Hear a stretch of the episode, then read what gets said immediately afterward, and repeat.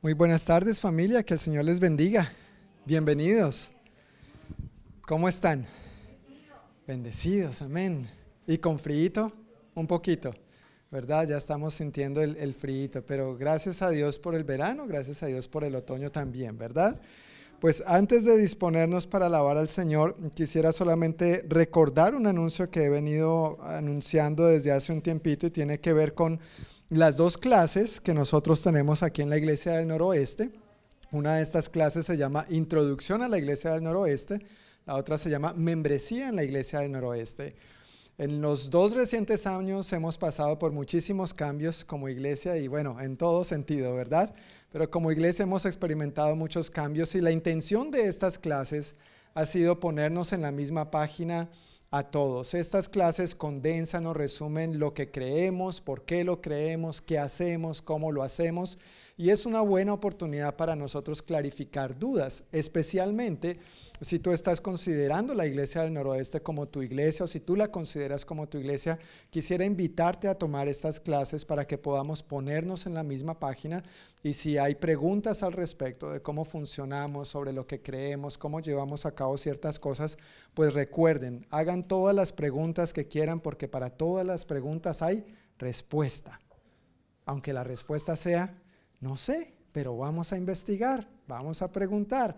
Entonces, ya hemos tenido esta serie de clases por varias oportunidades a lo largo de este año y ahora en octubre cerramos este ciclo por este año. Ya con el favor de Dios habrá otra oportunidad, habrán más oportunidades el siguiente año pero a lo largo de este año hemos tenido cuatro oportunidades en las que hemos repetido, o sea, cuatro veces en las que hemos hecho introducción a la iglesia del noroeste y cuatro oportunidades en las que hemos hecho membresía a la iglesia del noroeste, tratando de dar la suficiente oportunidad para que todos podamos recibir esta información de primera mano.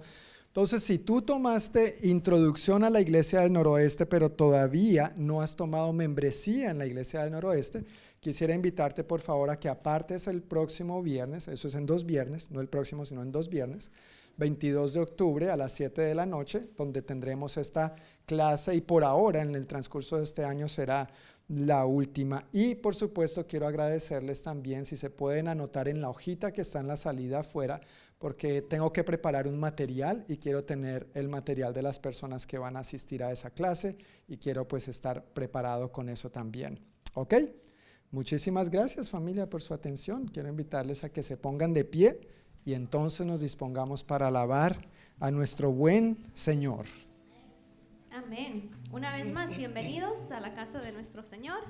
¿Cuántos están contentos y felices de que, estamos en casa, en casita, con nuestros hermanos? Hay un versículo en la Biblia, Salmo 133.1, que dice eh, que es hermoso y que es bello estar en comunión. Amén. So, quiero invitarle que si puede abrir su Biblia en Salmo 150, usted tiene una Biblia enfrente de usted, si usted no, no tiene una. Salmo 150, página 942, como dice el Pastor John, para que lo encuentre bien rapidito. y cuando lo tenga puede decir un amén. 150, 150, para los que hablan inglés. Psalms 150. Por cierto, al lado, a la izquierda, está en inglés. You guys ready? Ok. Si están listos. ¿Cuántos están listos? Ok, yo voy a leer el primer versículo y quiero que ustedes me ayuden a leer el próximo versículo y el último lo vamos a leer todos juntos. ¿Ok? Ok. Alabado sea el Señor. Alaben a Dios en su santuario. Alábenlo en su poderoso cielo. A ustedes.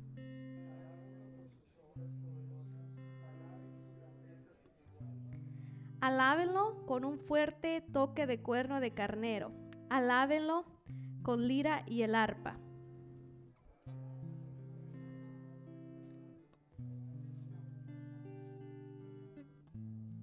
Alábenlo con el sonido de címbalos, alábenlo con címbalos fuertes y resonantes. Ok, ahora todos. Que todo lo que respire cante alabanzas al Señor. Alabado sea el Señor. Amén. A ver, háganle así. Ay, qué bonito se siente respirar, ¿verdad? Amén. Dice que todo lo que respire alabe al Señor. Tal vez no tenemos ah, eh, como dice aquí, eh, arpa, lira, pero tenemos nuestras manos, tenemos nuestra voz, así que quiero invitarte con esa misma actitud de que alabemos al Señor. Amén. Aleluya.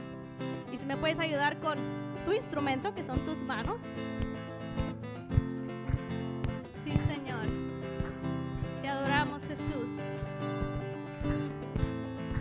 Vamos a decir, eres tú. Eres tú la única razón de mi adoración, oh Jesús. Eres tú la esperanza que anhelé tener, oh Jesús. Confié en ti, me has ayudado. Tu salvación me has regalado.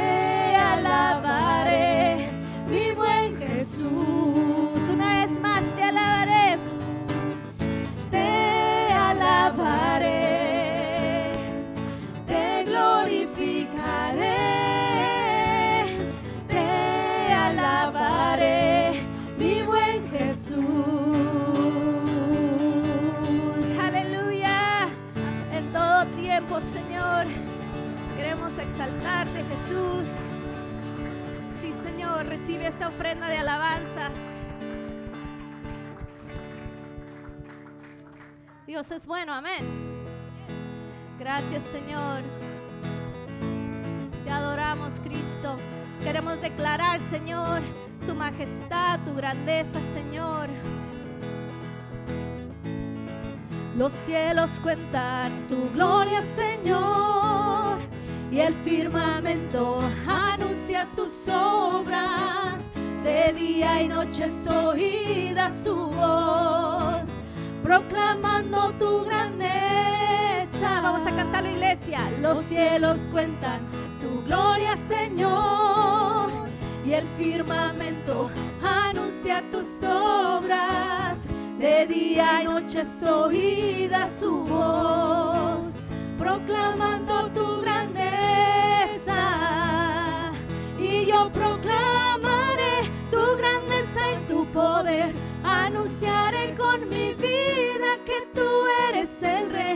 Como el cielo y las estrellas, portador de tu gloria seré.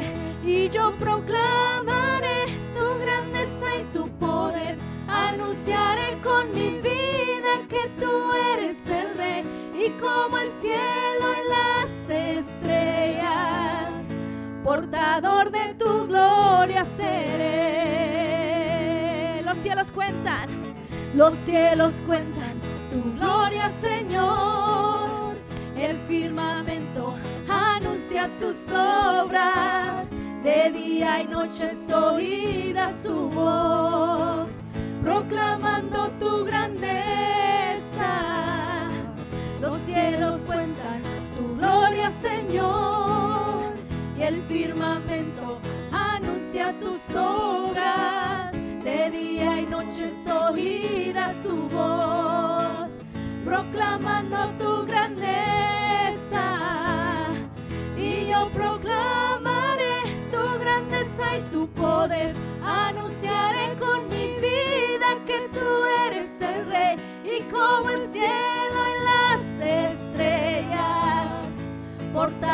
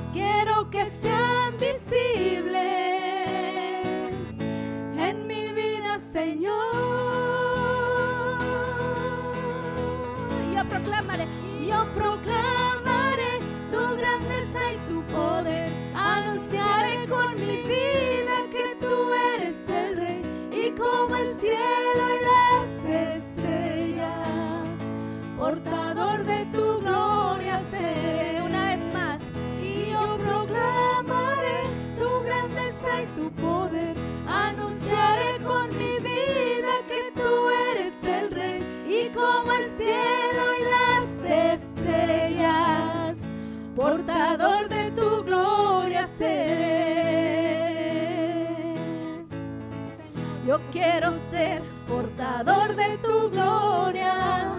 Yo quiero ser portador de tu gloria. Yo quiero ser portador de tu gloria. Yo quiero ser portador de tu gloria. Yo quiero ser portador de tu gloria.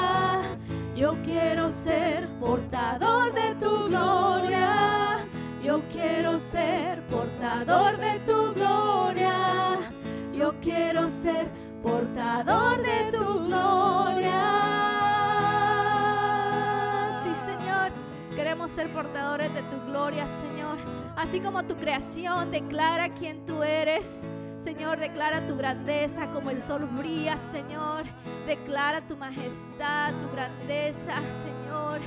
Como la creación, Señor, declara, Señor, majestad, Señor. Con nuestra vida, Señor, queremos, Señor, declarar, Señor, que tú eres el Rey, Señor. Sí, Señor. Ahí donde estás, mi hermano, levanta una oración, levanta una adoración junto con la creación.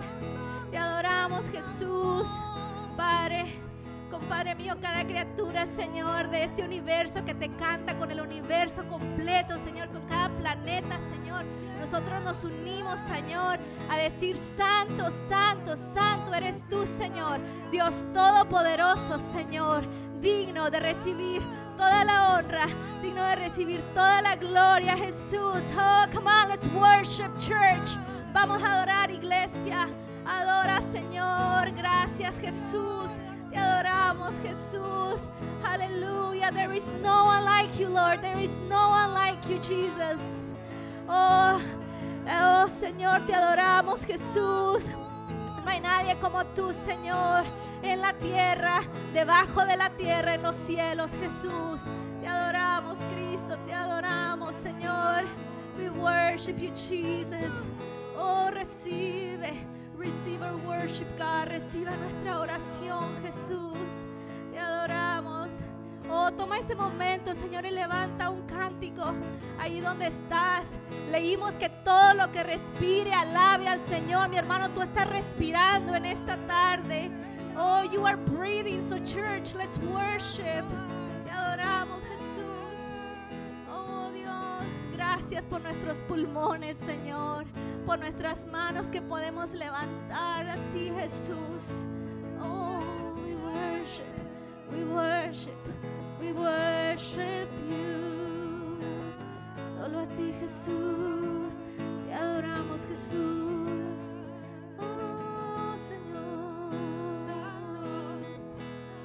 Te adoramos, Jesús.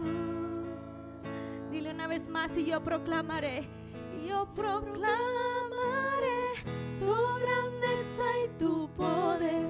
Anunciaré con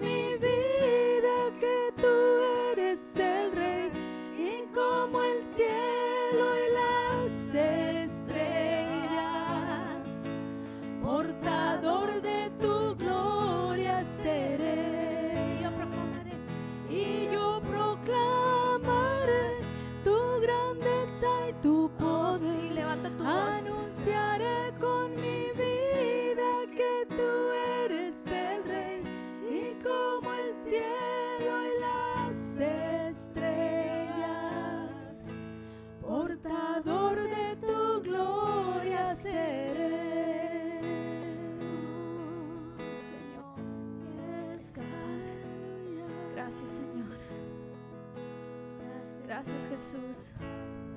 Sí, Señor. Tú eres digno, Jesús, de nuestra oración, Jesús.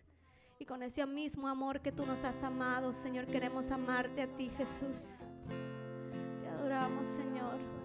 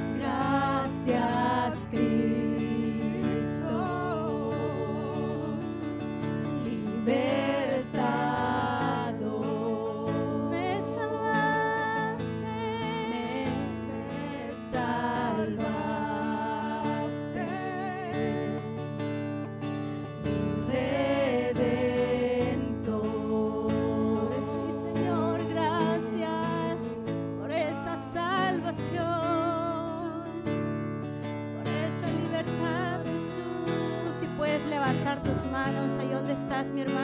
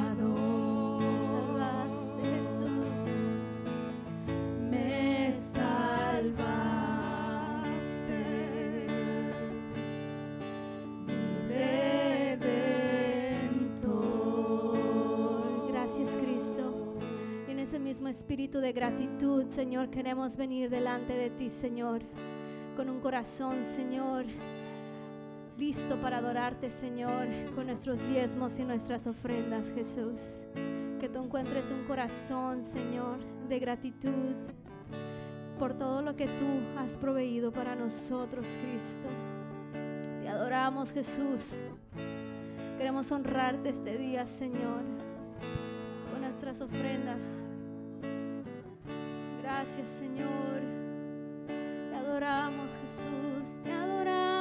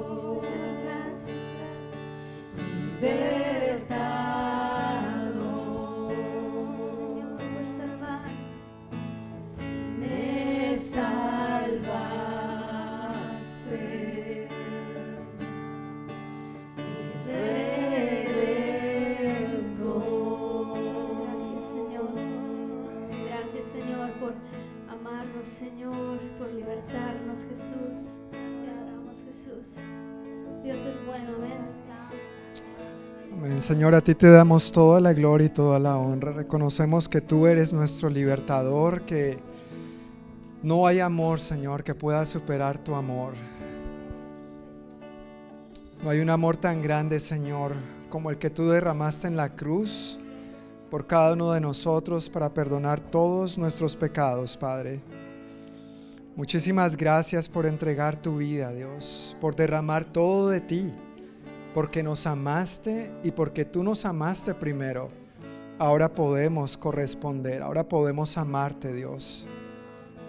Estamos aquí, Dios, para bendecir tu nombre, para alabarte en familia, como familia que somos en Cristo. Estamos aquí porque deseamos aprender más de ti, Dios. Y pedimos, Señor, una vez más, con un corazón sincero, genuino y humilde, que tú nos hables, que tú nos edifiques en tu palabra que tú nos simientes más y más en tu verdad, Señor, y que al conocer esta verdad seamos más y más libres en ti.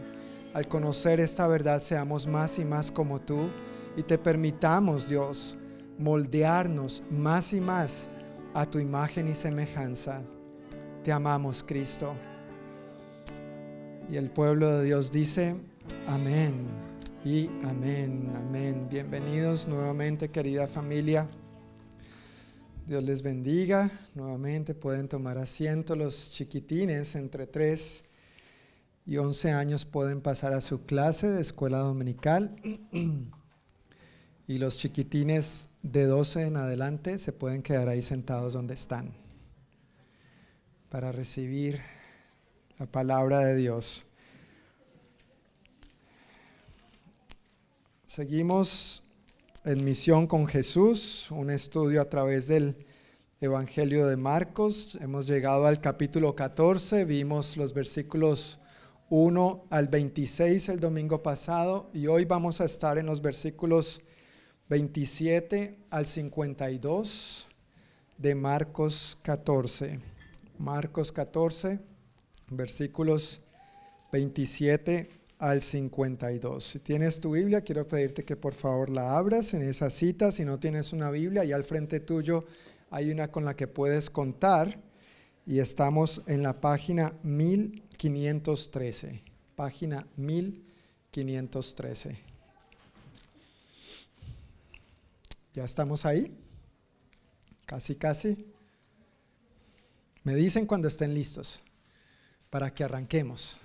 No queremos que nadie lo deje el bus. Oh, gracias. Amén. Así mismo. Que nadie lo deje el bus. Marcos capítulo 14, comenzando por el versículo 27, dice así. En el camino Jesús les dijo, todos ustedes me abandonarán porque las escrituras dicen, Dios golpeará al pastor y las ovejas se dispersarán. Sin embargo, Después de ser levantado de los muertos, iré delante de ustedes a Galilea y allí los veré. Pedro le dijo, aunque todos te abandonen, yo jamás lo haré. Jesús respondió, te digo la verdad, Pedro, Pedro, Pedrito, mi hijo, esta misma noche, antes de que cante el gallo dos veces, negarás tres veces que me conoces. No, exclamó Pedro enfáticamente, aunque tenga que morir contigo, jamás te negaré. Y los demás juraron lo mismo. Fueron al huerto de los olivos, llamado Getsemaní, y Jesús dijo, siéntense aquí mientras yo voy a orar. Se llevó a Pedro, a Santiago y a Juan, y comenzó a afligirse y angustiarse profundamente. Les dijo, mi alma está destrozada de tanta tristeza hasta el punto de la muerte. Quédense aquí y velen conmigo. Se adelantó un poco más y cayó en tierra. Pidió en oración que, si fuera posible, pasara de él la horrible hora que le esperaba. Abba, Padre, clamó, todo es posible para ti. Te pido que quites esta copa de sufrimiento de mí. Sin embargo, quiero que se haga tu voluntad, no la mía. Luego volvió y encontró a los discípulos dormidos. Le dijo a Pedro, Simón, ¿estás dormido?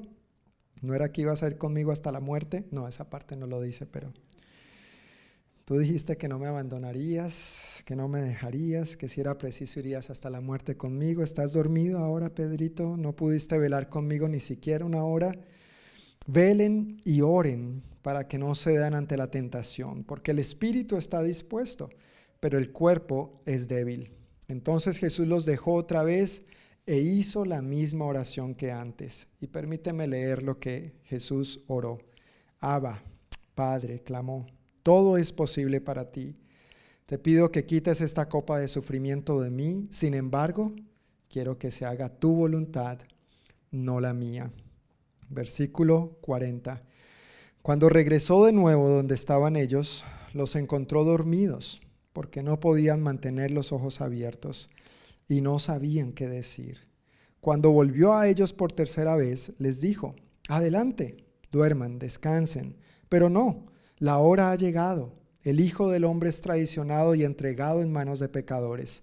Levántense, vamos, miren, el que me traiciona ya está aquí. Estamos cada vez más cerca de concluir el Evangelio de Marcos y por supuesto con esta conclusión va llegando la hora de la entrega, la tradición al Señor, su crucifixión, su muerte, pero también su resurrección. Amén. El Señor no quedó muerto, el Señor no quedó muerto, así que vamos a llegar allá. Él no quedó enterrado ni quedó pegado a la cruz. Él vive y reina en todos aquellos que le hemos abierto la puerta de nuestro corazón y le hemos invitado a vivir en nosotros. Entonces, retomando para tratar esta primera parte de las dos que quisiera compartir hoy, recordemos que Jesús estuvo en esta cena donde un tal Simón, como vimos el domingo eh, pasado, allí esta mujer derramó un perfume costosísimo, recuerdan, lo, lo ungió y Jesús tuvo lo que conocemos como la última cena con sus discípulos, comunicó que uno de ellos lo traicionaría, instituyó lo que llamamos la cena del Señor y dice que al terminar esta cena, cantaron un himno y salieron al monte de los olivos. Y mientras iban en camino al monte de los olivos, al Getsemaní, donde Jesús iba a orar y a derramar su corazón ante el Padre, porque ya el día, la hora, la fecha había llegado, mientras iban en camino, entonces Jesús les dijo, todos ustedes me abandonarán, porque las escrituras dice, y empieza esta trayectoria. Ahora, cuando llegan al lugar, ya ubicándonos en el eh, monte del Getsemaní, Jesús hace esta oración y dice que estaba eh, afligido y angustiado. Y antes de entrar en detalle sobre algunos puntos que quiero mencionar en esta porción, eh, quisiera aclarar, vale la pena aclarar que la aflicción, la angustia de Jesús no era por la muerte física que él iba a enfrentar. O sea, Dios es el autor de la vida. Él no tenía miedo de morir en sí mismo por causa de la muerte física que iba a experimentar. Más bien lo que le angustiaba y lo que le afligía era lo que él nunca antes había experimentado.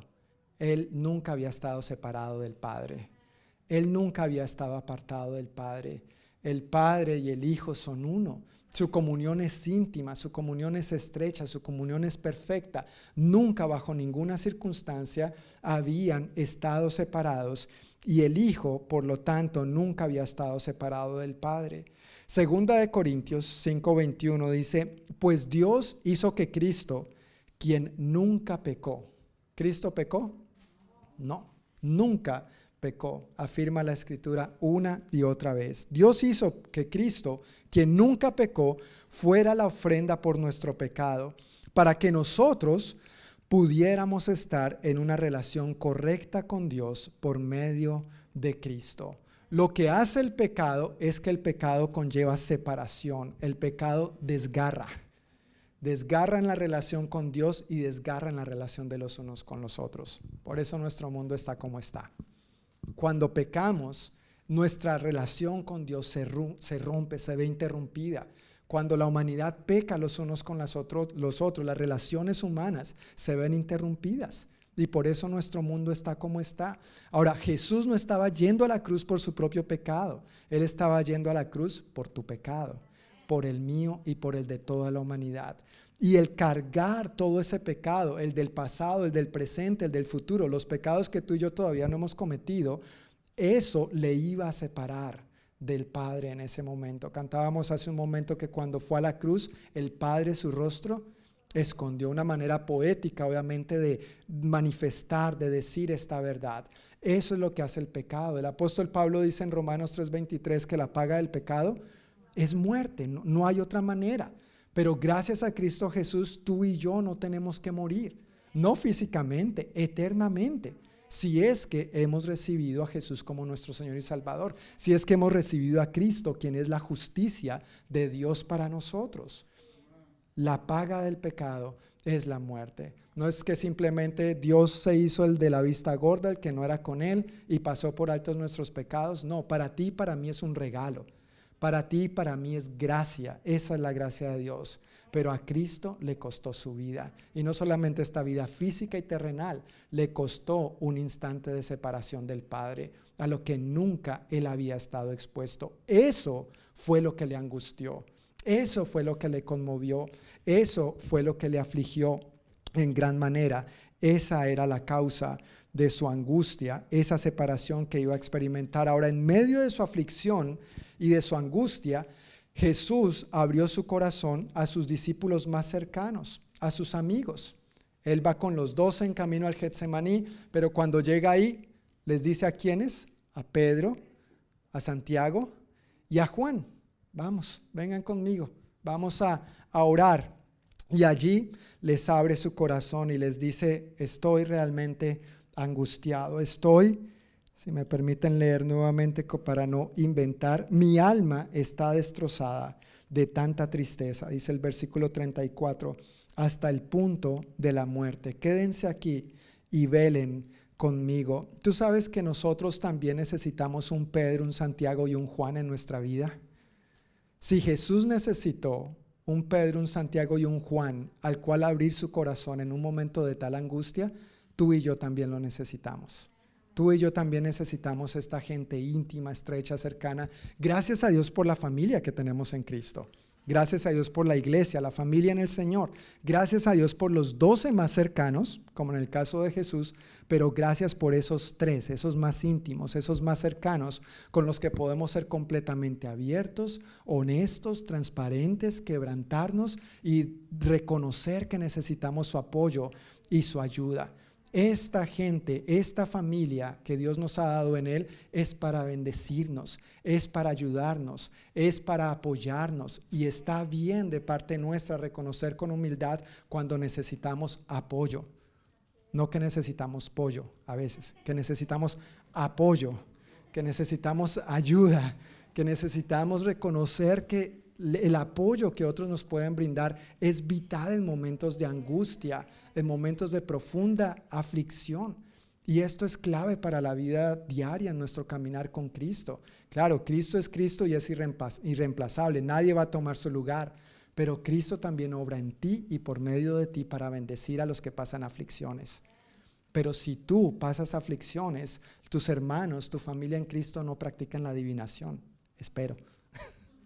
No practicamos adivinación los cristianos, ¿verdad? Entonces es bueno que nos dejen saber para que podamos apoyarnos los unos a los otros. Si Jesús buscó a sus más íntimos, a sus más cercanos para abrir su corazón, obviamente nosotros también necesitamos gente así para hablar con honestidad, para hablar con transparencia, ojalá en todo momento, no solo en los momentos de crisis, pero especialmente, especialmente en esos momentos donde sentimos que en nuestra vida ya no damos más. ¿Has sentido algún momento donde dices, ya, hasta aquí llegué, esto se acabó? En una relación, en una situación, en un trabajo, en un problema, con la iglesia, yo que sé, con Dios Allí es donde tenemos que buscar a alguien en quien podamos confiar para abrir nuestro corazón y decirle, mire, necesito por favor que vele conmigo. No que vele por mí, que vele conmigo. Nadie está llamado a hacer lo que tú y yo tenemos que hacer. Cuando pedimos apoyo en oración, no es para que otros oren, para que nosotros no oremos. Es para que nos acompañen en oración, no para que nosotros dejemos de hacer lo que nos compete a nosotros y lo que es nuestra responsabilidad. Es un trabajo en equipo. Jesús no les dijo, vengan y velen por mí. Y él se acostó a dormir. ¿Qué les dijo? Velen y oren conmigo. Y esa es la invitación en nuestros momentos de angustia y aflicción. Por favor, ¿podrías orar conmigo? Por favor, ¿podrías velar conmigo? Por favor, ¿podrías acompañarme en este momento de dificultad que estoy viviendo? Y lo mismo, si alguien se acerca a nosotros con esta actitud, no es para hacer lo que esa persona tiene que hacer y lo que es su responsabilidad. Es para brindar acompañamiento, es para brindar seguimiento, pero no podemos llevar a cabo la responsabilidad de lo que les compete a los demás. Así que gracias a Dios por aquellos que pueden contar con nosotros, pero gracias a Dios por aquellos con los que nosotros podemos contar también. ¿Cuentas con personas de esta índole a este nivel de confianza en tu familia en el Señor, con los que puedes abrir totalmente tu corazón y decir, sin pelos en la lengua lo que piensas, cómo te sientes, lo que crees o no crees, sin temor a ser juzgado, sin temor a ser señalado, y que si te van a regañar, es un regaño de amor en el Señor porque quieren lo mejor para ti. Este tipo de gente son un tesoro y estos son los que necesitamos rodearnos. No son todos, no son doce, son pocos, pero atesóralos, valóralos, porque esos son los que te van a acompañar en los momentos de mayor dificultad. Ahora, por el otro lado, hay personas que cuentan contigo a este nivel, que si te cuentan algo demasiado personal, algo demasiado íntimo, realmente saben que tú les vas a guardar la espalda, que tú los vas a acompañar, que si les vas a corregir, les vas a corregir en amor y confrontando con la verdad y la palabra del Señor, no solamente tus buenas ideas o pensamientos o criterios o filosofías de este mundo, pero con lo que Dios ha estipulado en su palabra porque tú les amas como Cristo les ha amado estas personas que te permiten hablar a sus vidas son otro grupo en nuestra familia la cual nosotros debemos valorar, apreciar y aprovechar ese punto de influencia que Dios nos da para brindarles acompañamiento y seguimiento cuando nos invitan y cuando nos lo permiten. Jesús invitó a sus amigos, Jesús invitó a sus discípulos. Ellos no fueron demetidos en lo que no les importaba. Ahora, aunque Jesús abrió su corazón a sus discípulos más cercanos, Jesús se refugió en quién? En el Padre. Jesús abrió su corazón a estos discípulos, pero Jesús buscó refugio en el Padre. Mira, por más buena gente que tengamos eh, en una relación de amistad, de hermandad con algún cristiano, ese cristiano no es Dios. La gente no es tu respuesta, la gente no es tu esperanza. Y permíteme decirlo, el pastor tampoco lo es. El pastor es tan simple, mortal como tú lo eres también. Pero Dios es la respuesta. La tarea de nosotros es conducir a la gente a quién? A Dios. Él es nuestro refugio, Él es nuestra ayuda. Claro, un primer paso es abrir nuestro corazón, confesar la angustia por la que estamos pasando, la dificultad o donde sea que hayamos metido la pata, pero la respuesta no es la gente, la respuesta es Dios, Él es nuestro refugio. El salmista escribió, Él es mi más alto, Él es mi refugio y mi más alto escondite. Por eso a Él acudimos en busca de refugio. Y no dudo que Jesús tenía esta escritura en este momento en medio de su corazón, por lo cual, aunque pidió apoyo a sus amigos, a sus hermanos en Cristo, por decirlo de alguna manera, Él acudió al Padre en oración. Y eso es algo que tú y yo también necesitamos. Jesús no dejó de hacer lo que le competía hacer a él en ese momento, buscar al Padre, recibir del Padre la fortaleza para el arduo momento que iba a estar atravesando en los próximos minutos, horas y días. ¿Podemos acercarnos confiadamente a Dios en oración? Claro que sí. Dios nos invita a acudir al trono de la gracia. Vengan al trono de la gracia, reciban de mí el auxilio, el socorro que necesitan en el momento oportuno. Pero aunque Jesús buscó al Padre en ese momento, es también importante que nosotros nos acerquemos creyendo no solamente que Dios es todopoderoso para cambiar las circunstancias, sino que nosotros nos acerquemos al Padre a pesar de las circunstancias. Si las circunstancias cambian o las circunstancias no cambian, Dios sigue siendo Dios. Dios sigue estando en su trono sentado. Dios sigue siendo soberano. Dios sigue siendo rey. No debemos esperar solamente acercarnos a Dios para que las circunstancias cambien. A veces oramos, no sé si te ha pasado, a veces oras y las circunstancias no cambian. ¿Te ha pasado alguna vez? Bueno, tal vez algunos, y algunas poquitas veces. Pero la verdad es que es frecuente donde oramos y las circunstancias no cambian. Pero Dios es todopoderoso. Amén. ¿Sí o no? Entonces, ¿cómo manejamos ese balance? Tenemos que seguir confiando en la soberanía de Dios. Tenemos que seguir confiando en que Dios es rey. Tenemos que seguir confiando que Dios tiene el panorama completo. Tú y yo no, porque no somos Dios y estamos limitados. No vemos el antes, no vemos el presente, no vemos el futuro completamente como Dios lo ve. Y ahí es donde nosotros debemos depositar nuestra confianza y derramar nuestro corazón completamente en Dios. Señor, si tú cambias las circunstancias, gloria a Dios, pero si tú no las cambias también, gloria a Dios. Y a veces son esos momentos difíciles los que nos ponen realmente en aprietos y en una dura prueba. No es cuando las cosas van bien y cuando Dios por su gracia y misericordia cambia las circunstancias, porque pues ahí estamos felices. Pero cuando Dios no las cambia, ¿cuál es nuestra actitud y cuál es nuestro corazón?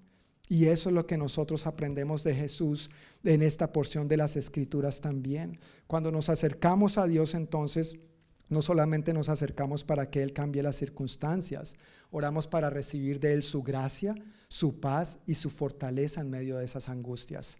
¿No nos ha prometido Él darnos paz? Nos lo ha prometido. Y su paz no es como el mundo la da. Es decir, no depende de las circunstancias, no depende de si todo está bien, depende de Dios. Porque Dios es un Dios de paz, tú y yo podemos experimentar su paz a pesar de las circunstancias, en medio de la tormenta, como dice una canción por ahí, ¿verdad? Paz en medio de la tormenta. La oración correcta, y esta es la frase que quisiera enfatizar y resaltar de esta porción, la oración correcta no se trata solamente de buscar a Dios para que cambie las circunstancias. La oración correcta es buscar a Dios para que también me cambie a mí. Es interesante, pero a veces buscamos a Dios para que cambie lo externo. Pero Dios no está interesado solamente en lo externo. Gloria a Dios porque Él quiere obrar en lo externo. Gloria a Dios porque Él lo hace. Pero más que en lo externo, Dios quiere obrar en lo interno. Mi corazón, mi mentalidad, mi perspectiva, mi manera de ver las cosas. ¿Dónde? ¿En qué está puesto mi corazón? ¿Cuál es mi actitud frente a las buenas y frente a, las no tan buenas? Cuando todo va bien, pero cuando la vida nos presenta adversidades. Así que cuando oramos, no se trata solamente de buscar que Dios cambie las circunstancias, sino de que me cambie a mí. Y esta es la actitud que nosotros vemos en Jesús y que debemos aprender de Jesús. Jesús se acercó al Padre para que las circunstancias cambiaran en ese momento. ¿Sí o no?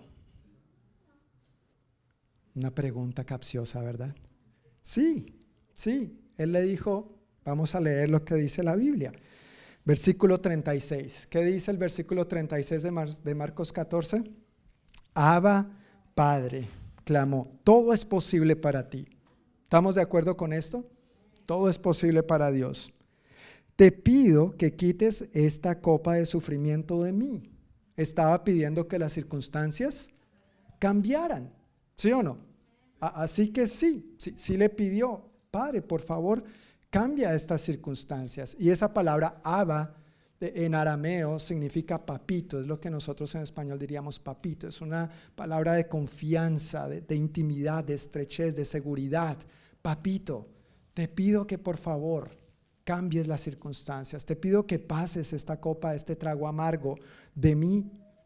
Pero luego siguió diciendo, sin embargo, que quiero que se haga tu voluntad no la mía. Es decir, yo te pido, Padre, que cambie las circunstancias, pero si no las cambias, no hay problema. Yo voy a seguir haciendo tu voluntad.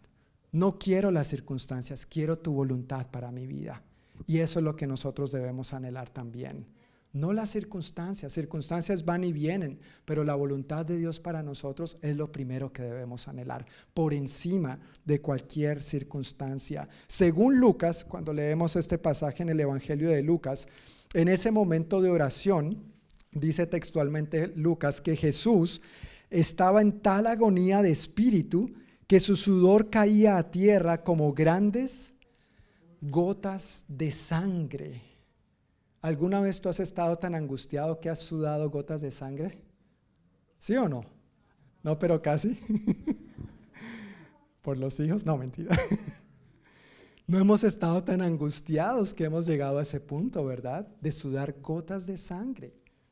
Pero Jesús estaba experimentando una angustia, una aflicción tal que Lucas nos cuenta este detalle. El Señor sudó gotas de sangre y aún así Jesús oró para que se hiciera la voluntad del Padre, no la suya, a pesar de las circunstancias. Wow, yo quiero ser como Cristo. Yo, necesito ser como Cristo. Y si yo me evalúo a estos últimos dos años o año y medio puntualmente durante el periodo de la pandemia, realmente he llorado más por las circunstancias, más que por la voluntad de Dios. Como si Dios fuera mi siervo, mi esclavo. Dios hace esto, Dios hace aquello, Dios hace lo otro. En lugar de pedirle, Señor, obra tu perfecta voluntad a pesar de las circunstancias. Con pandemia o sin pandemia, tú sigues siendo Dios. Y yo creo que esto es una poderosa lección que la iglesia necesitamos seguir aprendiendo en esta temporada. Y si no se termina de la pandemia, Dios sigue siendo Dios. Dios sigue siendo todopoderoso. Amén. Pero nosotros como su iglesia, como su pueblo amado, tenemos que pararnos firme y estar dispuestos a decir, Señor, oramos que se vaya la pandemia, pero si no, que se haga tu voluntad y no la mía. Cuando enfrentamos adversidades, hermanos, cuando enfrentamos dificultades en la vida, cuando las cosas no salen como lo teníamos planeado, ¿cuál es nuestra actitud en ese momento? Queremos doblarle el brazo a Dios y ahí si hasta ayunamos y hacemos lo imposible para que Dios haga mi voluntad o realmente, genuina y sinceramente, buscamos que Dios haga la suya en nosotros y a través de de nosotros. ¿Estamos dispuestos a hacer la misma oración que hizo Jesús? ¿O nuestras oraciones a veces apuntan más a que Dios haga mi voluntad en lugar de hacer la suya? En lugar de orar a Dios pidiéndole solamente que cambie las circunstancias, lo cual es correcto, claro, y para eso oramos, es una de las razones por las cuales oramos, pero también debemos acercarnos confiadamente a Dios en oración, diciéndole, Señor, a pesar de, yo sigo confiando en ti con esto o sin aquello, tú sigues siendo Dios. ¿Recuerdan la historia de Sadrach, Mesach y Abednego? Cuando fueron amenazados con ser echados al horno de fuego por si no se postraban a la estatua de ante la estatua de Nabucodonosor. Ellos dijeron, no, no nos vamos a postrar, pero los vamos a echar al horno de fuego ardiente. Oh, no nos importa. Queremos que sepa, rey, que nuestro Dios es todopoderoso para librarnos de ese horno de fuego. Amén todopoderoso. Pero si no lo hace, no importa, no nos vamos a postrar. Nuestro Dios sigue siendo todopoderoso. Nos derritamos en ese horno o no, Él sigue siendo todopoderoso. ¿Y qué hicieron? Los echaron.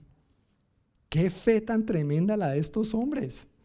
¿Tú y yo hubiéramos hecho lo mismo? No sé.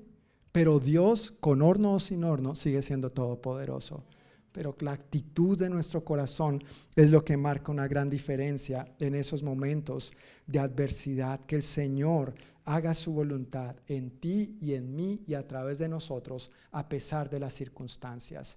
No solamente busquemos que las circunstancias cambien.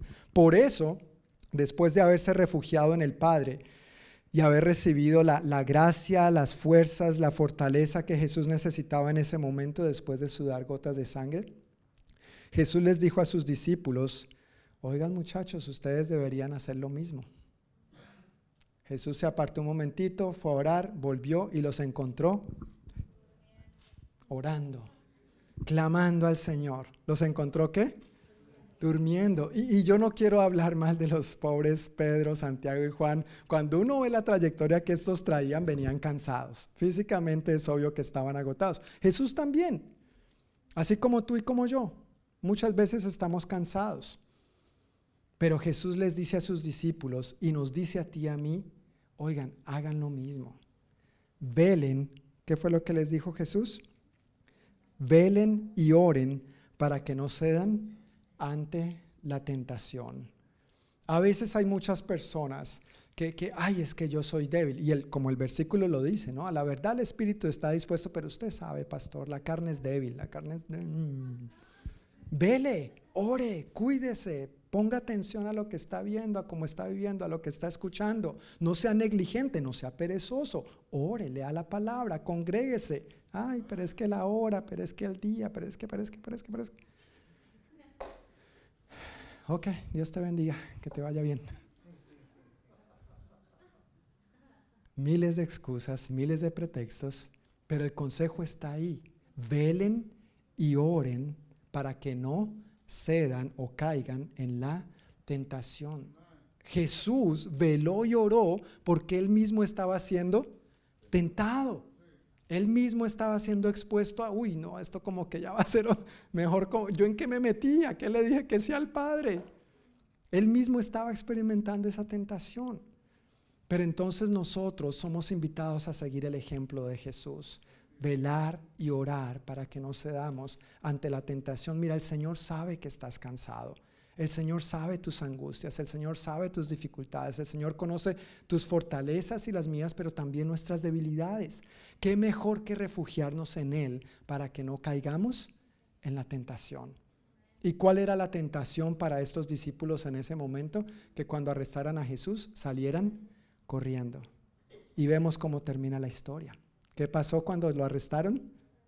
Todos huyeron y lo abandonaron. Vamos a llegar allí en un momentito. No te preocupes. Si crees que hemos terminado, todavía no. Hay más, hay más. Hermanos, esa actitud que tuvo Jesús al orar de esa manera es la actitud que nosotros debemos tener en nuestro corazón. Prefiramos, escojamos, optemos siempre por la voluntad de Dios por nosotros encima de nuestra propia voluntad. La voluntad de Dios para tu vida es buena. ¿Sí o no? ¿Sabías que la voluntad de Dios para ti es mejor que la tuya? No, les voy a preguntar otra vez. Borra eso, Daniel, borra eso, por favor, y para que quede la grabación mejor. ¿Sabías que la voluntad de Dios para tu vida es mejor que la tuya? Amén, gracias. Yo creo que esa parte se alcanzó a entrar por aquí, para que quede grabado. Pero no solamente es mejor, la voluntad de Dios para tu vida y para la mía, de acuerdo al apóstol Pablo, es buena, agradable y perfecta. La voluntad de Dios para ti y para mí es buena, agradable y perfecta. Y nosotros tenemos que confiar en que a pesar de las circunstancias, sigue siendo así. Que, las, que la vida a veces nos presente adversidades no quiere decir que Dios se ha equivocado con nosotros. Dios no se equivocó en el caso de Jesús. Si se hubiera equivocado, tú y yo no estaríamos aquí. Pero a pesar de esa dificultad, a pesar de esa angustia, de esa aflicción que Jesús vivió, hoy el fruto está aquí entre nosotros. Amén. Tenemos perdón, tenemos vida eterna, tenemos salvación, tenemos a Cristo, tenemos propósito, tenemos una manera diferente y nueva de vivir.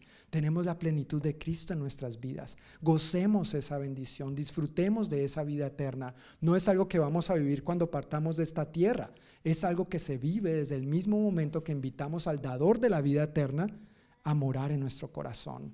Esa plenitud de vida está al alcance tuyo y al alcance mío. Y el profeta Isaías dice que sus caminos y sus pensamientos son mejores y más altos que los nuestros. Por más buenas ideas que tú y yo tengamos, por más inteligentes que tú y yo seamos, créeme, Dios es más inteligente.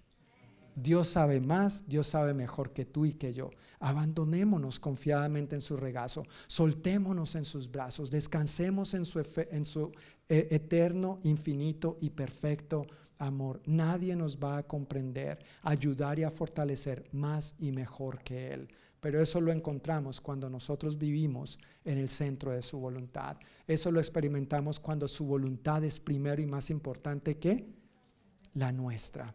Allí es donde Dios es glorificado y allí es donde Él cumple su promesa. Versículos 43 al 52 en Marcos 14 dicen así.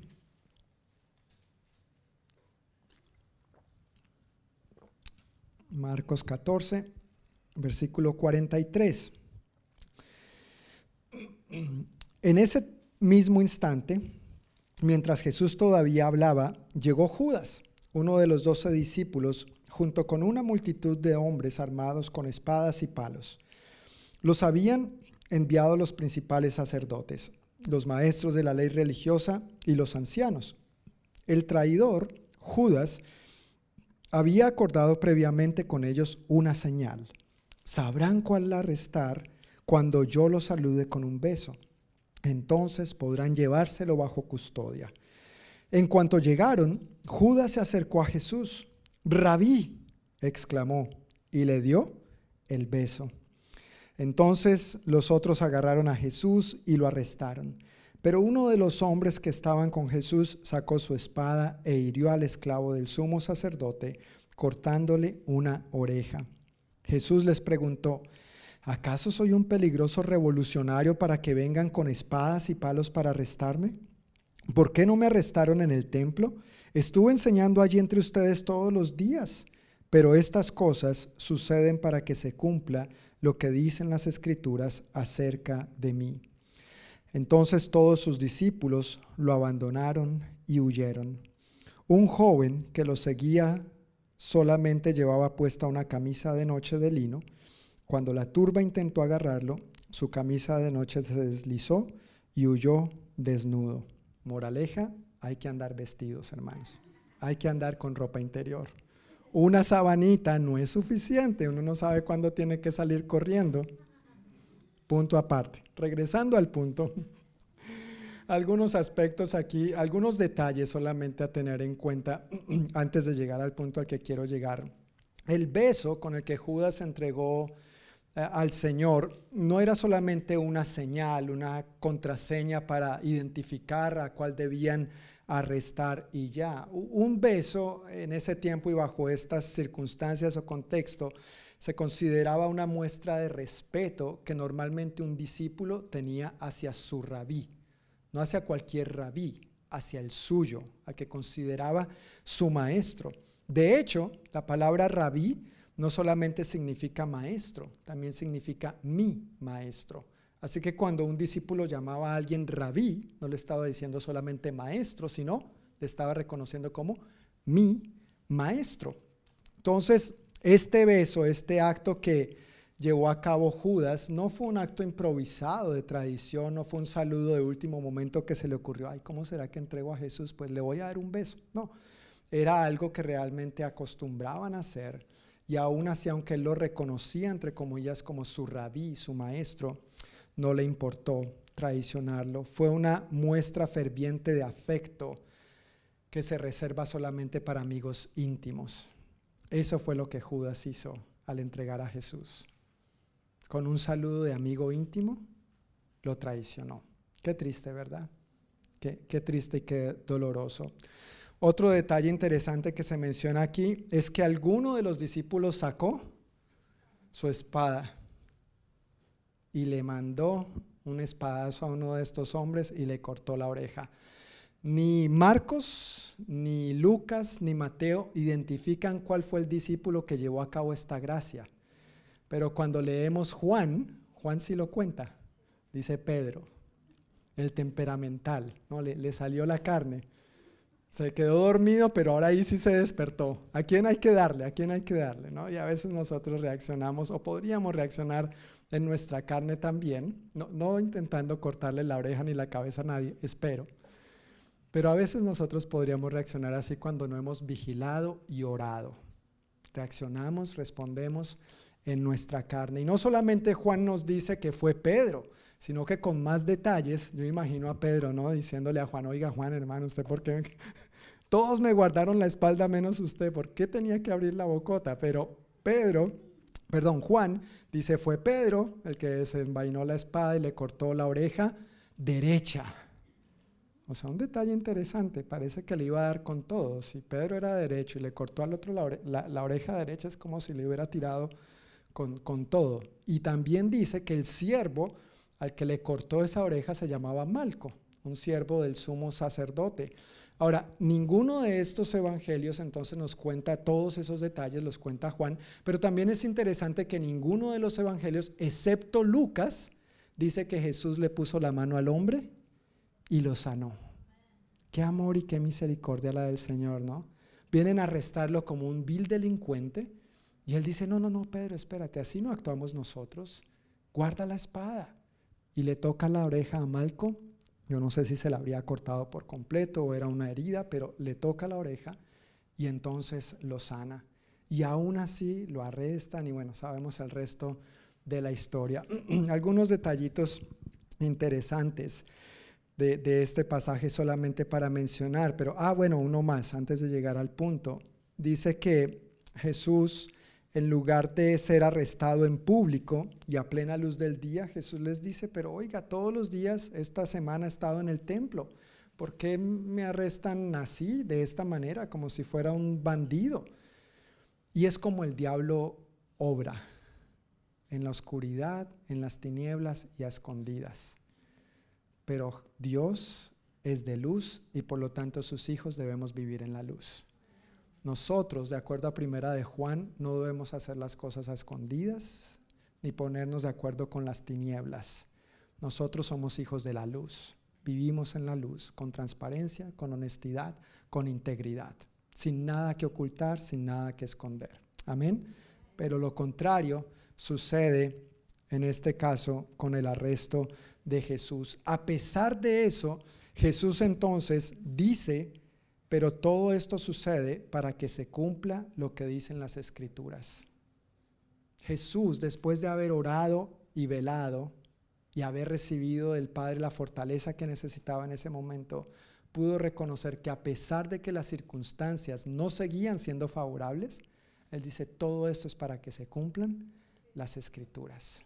Qué confianza de Jesús en el Padre, que esta misma confianza nosotros la imitemos. Clamamos a veces para que las circunstancias cambian, no cambian, pero sigamos confiando, aunque las cosas parecen adversas.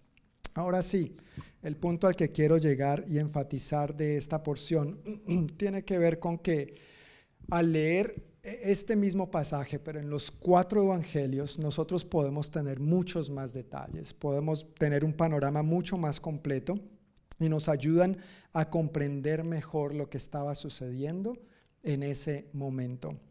Al leer esta historia, por ejemplo, narrada por Juan en su Evangelio, nos damos cuenta que antes de comer la última cena, Jesús, ¿qué hizo a sus discípulos? ¿Recuerdan? Les lavó los pies. Marcos no dice eso, eh, Lucas tampoco y Mateo tampoco, pero Juan nos deja saber que antes de la última cena Jesús les lavó los pies a sus discípulos. Mientras cenaban, Jesús les anunció que uno de ellos lo traicionaría. Eso sí lo registran los eh, cuatro evangelios. Pero Marcos puntualmente nos cuenta que los discípulos se afligieron y empezaron a preguntar, ¿seré yo maestro? ¿Seré yo? Y Judas, ¿seré yo maestro? Se afligieron, nos dice Marcos. Pero Lucas, en ese mismo pasaje, después de que se empezaron a preguntar, ¿seré yo? Bueno, puntualmente Lucas dice que ellos empezaron a decirse el uno al otro, ¿quién sería capaz de hacer semejante cosa? Pero inmediatamente leemos el versículo después de eso.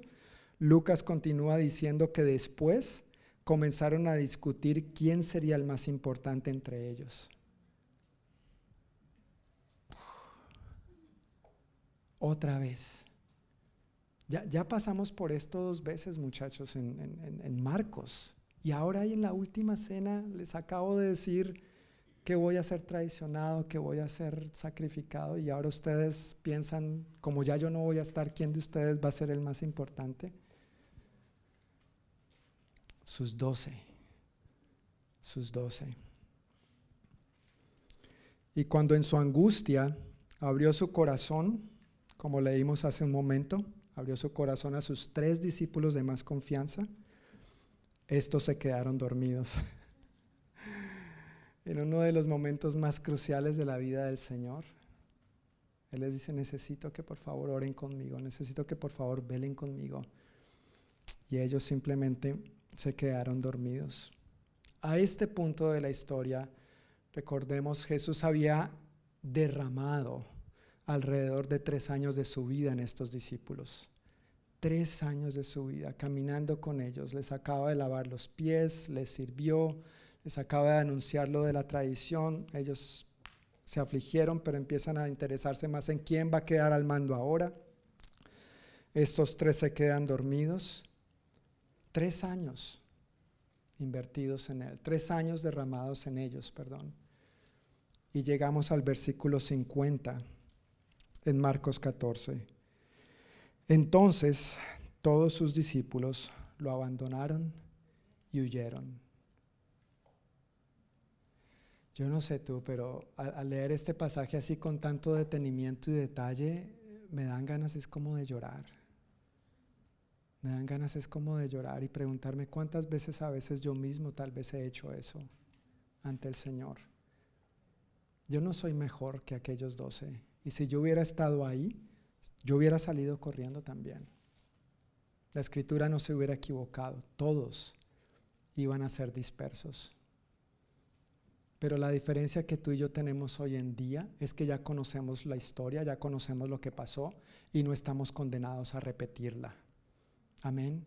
Podemos marcar la diferencia, podemos ser diferentes, estamos llamados a ser diferentes. Aquí, con esto de que estos discípulos huyeron y lo abandonaron, todos, ninguno de ellos, hasta el que salió desnudo, todos huyeron. Con esta historia se estaba cumpliendo lo que Jesús había dicho hacía un rato, un poco más temprano, y fue por donde comenzó esta historia en el versículo 27. En el camino Jesús les dijo, todos ustedes me abandonarán, porque las escrituras dicen, Dios golpeará al pastor y las ovejas se dispersarán. Frente a esas palabras, Pedro que había dicho, aunque todos te abandonen, yo jamás lo haré. Aunque tenga que morir contigo, jamás te negaré. Le faltó decir, aunque tenga sueño, no me dormiré. Pero Pedro no fue el único. Esa porción concluye diciendo que los demás juraron lo mismo. Los demás juraron exactamente lo mismo. Así que si tú y yo hubiéramos estado con ellos, hubiéramos sido parte, hubiéramos hecho lo mismo. Hubiéramos hecho lo mismo, hermanos. No, no, no podemos decir aquí yo hubiera sido diferente. En ese momento no, pero hoy sí. Hoy sí.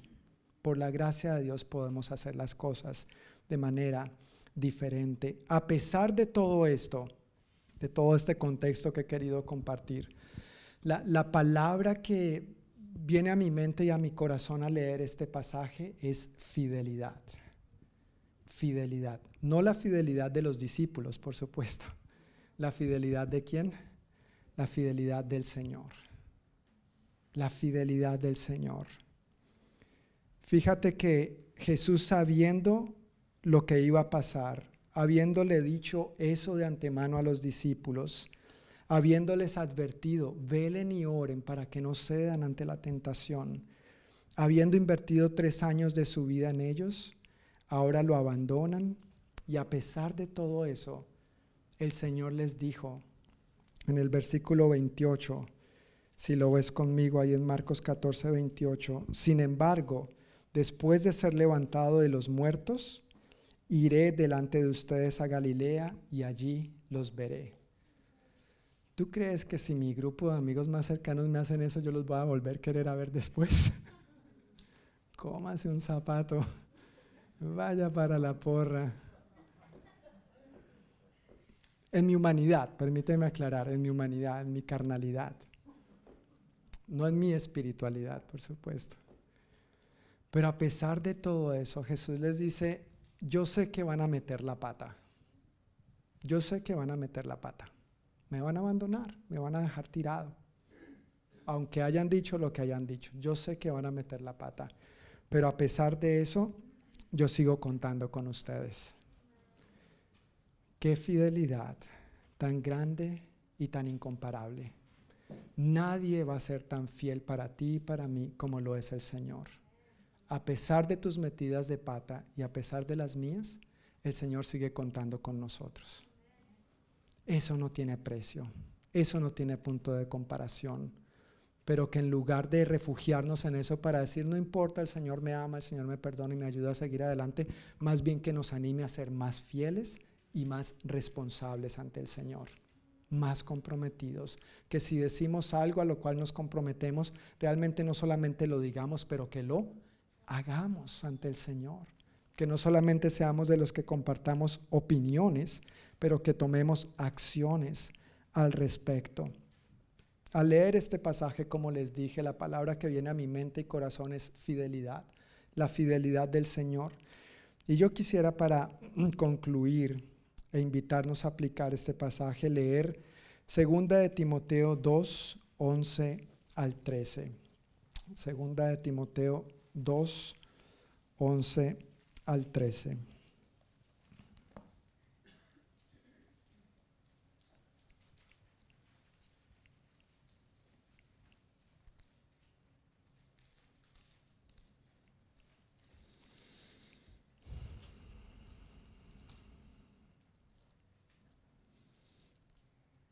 Se me perdió Timoteo, pero sé que está entre Génesis y Apocalipsis. Página 1790.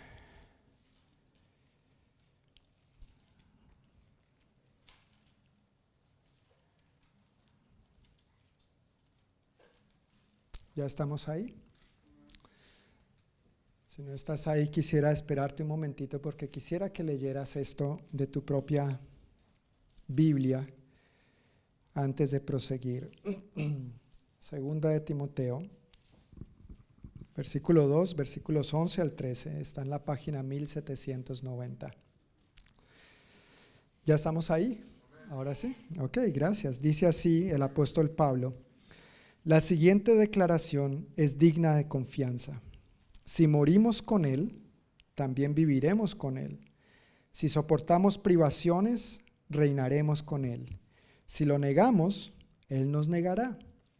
Pero el versículo 13 que dice, si somos infieles, Él permanece fiel, pues Él no puede negar quién es. Si somos infieles, ¿qué hace Dios? Él permanece fiel, porque Él no puede negar quién Él es. Y eso es la muestra de lo que vemos en lo que aconteció con sus discípulos. Yo sé que ustedes me van a negar, pero no se preocupen, cuando resucite nos vamos a encontrar de nuevo en Galilea. Eso es fidelidad. Y esa misma fidelidad está a tu alcance y al, mío hoy en día. Debemos disfrutar de esa bendición, pero no debemos abusar de esa bendición debemos corresponder con fidelidad al Señor también. Nosotros, a pesar de meter la pata, el Señor sigue contando con nosotros, el Señor sigue queriendo llevar sus buenos propósitos a través de ti y a través de mí. Pero nosotros tenemos que disponernos, no solamente en las buenas circunstancias, sino aún en las adversas, diciendo, Señor, que se haga tu voluntad y no la mía. Dispongámonos, amados hermanos, dispongámonos, amada familia, a responder y a corresponder más y mejor a la incomparable fidelidad de nuestro Señor. No vamos a encontrar a nadie como Él, ni hoy, ni mañana, ni en el futuro. Jesús y solo Jesús. Amén. Quiero invitarles a que se pongan de pie y vamos a orar para terminar dando gracias a Dios por su palabra y por lo que Él ha hablado a cada uno de nosotros hoy.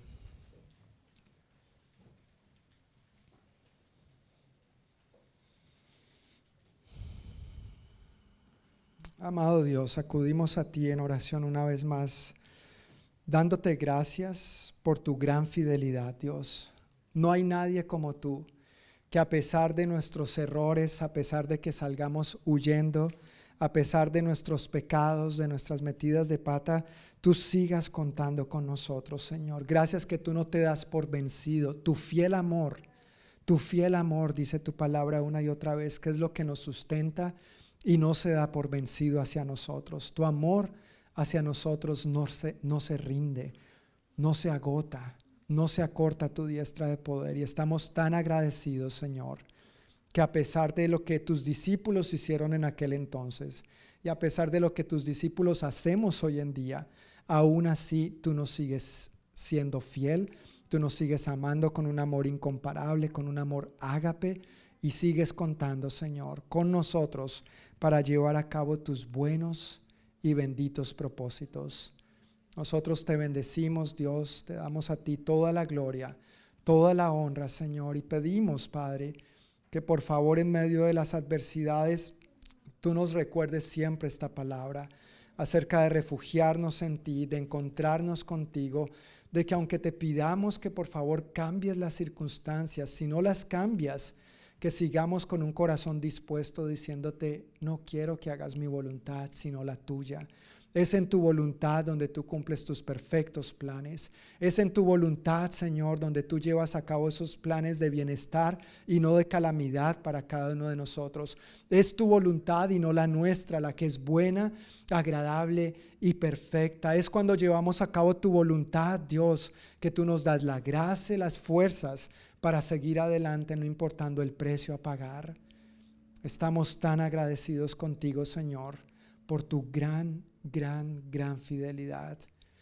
Al mismo tiempo, Dios, viendo a nuestras circunstancias actuales, cualquier desafío que estemos atravesando, pedimos que tú intervengas con tu diestra de poder. Por supuesto que reconocemos que tú eres todopoderoso, Dios. Pero al mismo tiempo, Señor, no queremos centrarnos solamente en lo externo. Pedimos que obres en nuestro corazón. Pedimos que no solamente cambies las circunstancias externas, pero que nos cambies a nosotros, Dios, en lo profundo de nuestro corazón, de nuestra manera de ver las cosas, en nuestra mentalidad, en nuestras perspectivas y por ende en nuestra manera de vivir y de actuar, Señor.